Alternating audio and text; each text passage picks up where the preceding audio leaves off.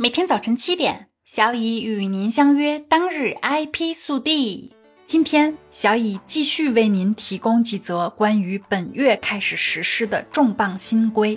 国知局发布要求商标代理机构重新备案的公告。十二月二日，国家知识产权局发布了关于商标代理机构重新备案的公告。公告称，为保障商标代理机构和从业人员依法执业，加强商标代理机构和从业人员监管，规范商标代理行业秩序，国知局现将组织二零二二年十一月三十日之前，包括十一月三十日当天在内已经备案的商标代理机构进行重新备案。也就是说，需要重新备案的机构包括所有在二零二二年十一月三十日之前以及三十日当天已经在国之局商标局备案的经市场主体登记机关依法登记从事商标代理业务的服务机构和从事商标代理业务的律师事务所。重新备案方式为线上方式，通过中华商标网商标网上申请栏目登录代理机构网上申请用户后，点击左侧的代理申请业务，重新备案模块在线办理。药品网售新规十二月一日起施行。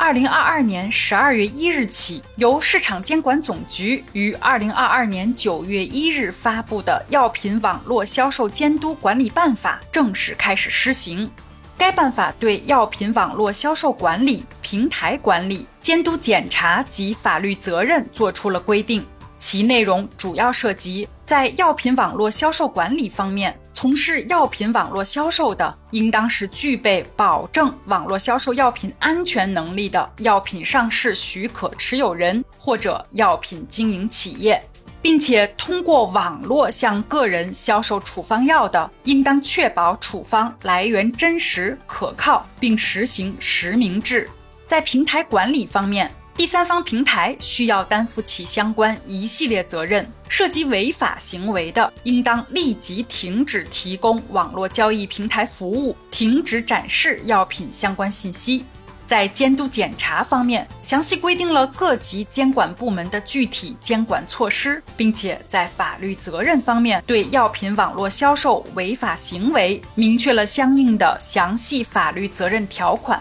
本次新规定还专门提及疫苗、血液制品、麻醉药品、精神药品、医疗用毒性药品、放射性药品、药品类易制毒化学品等国家实行特殊管理的药品，不得在网络上销售。互联网跟帖评论服务管理规定十二月十五日起施行。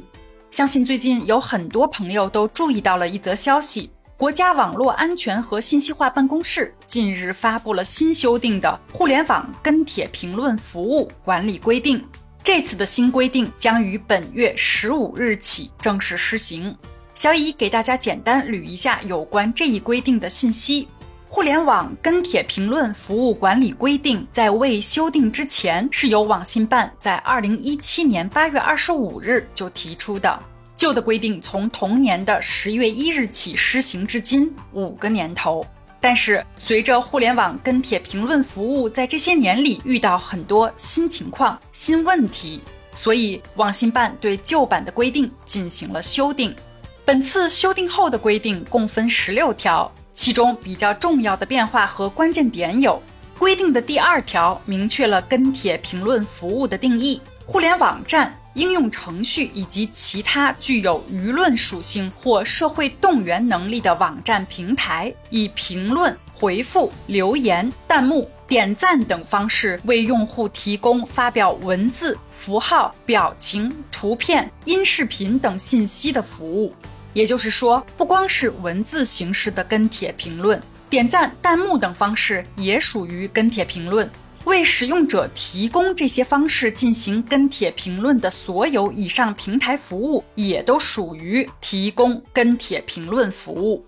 规定的第四条明确了，所有跟帖评论服务提供者应当按照用户服务协议，对跟帖评论服务使用者和公共账号生产运营者进行规范管理。其中尤其提及。按照后台实名、前台自愿原则，对注册用户进行基于移动电话号码、身份证件号码或者统一社会信用代码等方式的真实身份信息认证，不得向未认证真实身份信息或者冒用组织机构他人身份信息的用户提供跟帖评论服务。另外，规定的第八条中提及了。跟帖评论服务提供者应当建立用户分级管理制度。第十条中还提及了公共账号生产运营者应当对账号跟帖评论信息内容加强审核管理，及时发现跟帖评论环节违法和不良信息内容，